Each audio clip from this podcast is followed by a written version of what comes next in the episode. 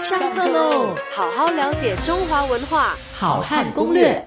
我们接续上一周了，继续聊聊这个拔步床。好，那么为什么拔步床这个在家具上面呢？它是地位非常高，同时价值也非常高的呢？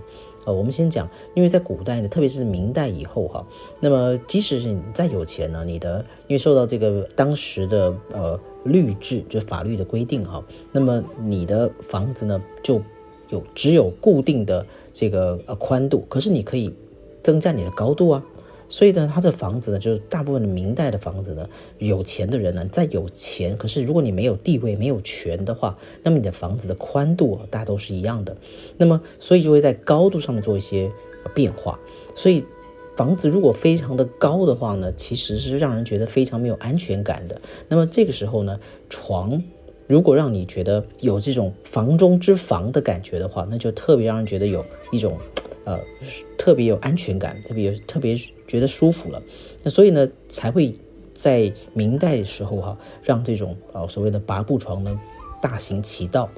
那那么在《金瓶梅》里面呢，一样也提到了另一则故事哈，就是这个西门庆要娶她的第三房孟玉楼的时候呢，媒婆呢就向西门庆来推荐这个孟玉楼，他就说呢，这个孟玉楼呢是。呃，这个呃，虽然是个寡妇，但是呢，手里头却有点钱，呃，特别还强调他有两张南京八步床，啊，那这是什么意思呢？他先先说啊，他手里有点钱，那么怎么样来表述他有点钱呢？有两张南京拔步床，南京拔步床用南京来形容他的拔步床，就告诉你说。他的拔步床啊，不单单是拔步床，而且啊，还是南京的能工巧匠为他做的拔步床。也就是说，他的车子呢，不但是高级，而且呢，还是德国进口的名车，这样的意思。啊，所以这个呃，可以想象啊，拔步床在当时的这个呃地位啊是很高的。所以，好像意思就是说，当西门庆一听到他手里啊真的很有钱的时候呢。可能就会马上说好好好，我要娶她了啊！当然，真的，他真的确实后来就娶了这个孟玉楼了。好，那么这个呃，所以可以从此可以想见哈，拔步床在当时的这个嗯，尤其是明代哈，它的这个呃价值是非常高贵的。好，那么这也跟我刚刚说了当时的一个呃房屋的形式有关。当你的房子特别的宽敞，特别的高。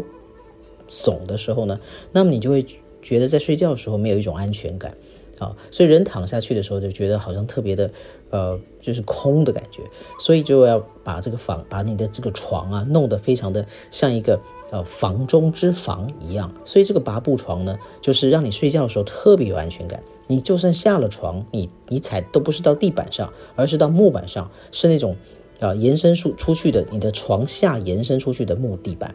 那么，然后呢，还有一个小的、小小的走廊啊，所以呢，那么整个这个床呢就非常有包覆感啊，所以拔步床才会让当时的这些上流社会或者是呃有钱的这个家族呢趋之若鹜。那么在嘉靖年间呢，有一位大贪官叫严嵩，各位有听过吗？这个嵩啊，上面是一个山，下面是一个高，好，就是嵩山少林寺的那个嵩，哈。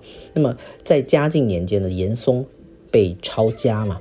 那么根据这个呃文献哈，叫做《天水冰山录》里面就记载，这个从严嵩家里面啊抄出了非常多的家具。那么特别有一栏呢，就记载了他被抄了多少张床。各位知道，一个大贪官他收藏多少张床，你才觉得他是非常贪的贪官呢？啊，不得了，他家里面竟然被搜出了有六百四十张床。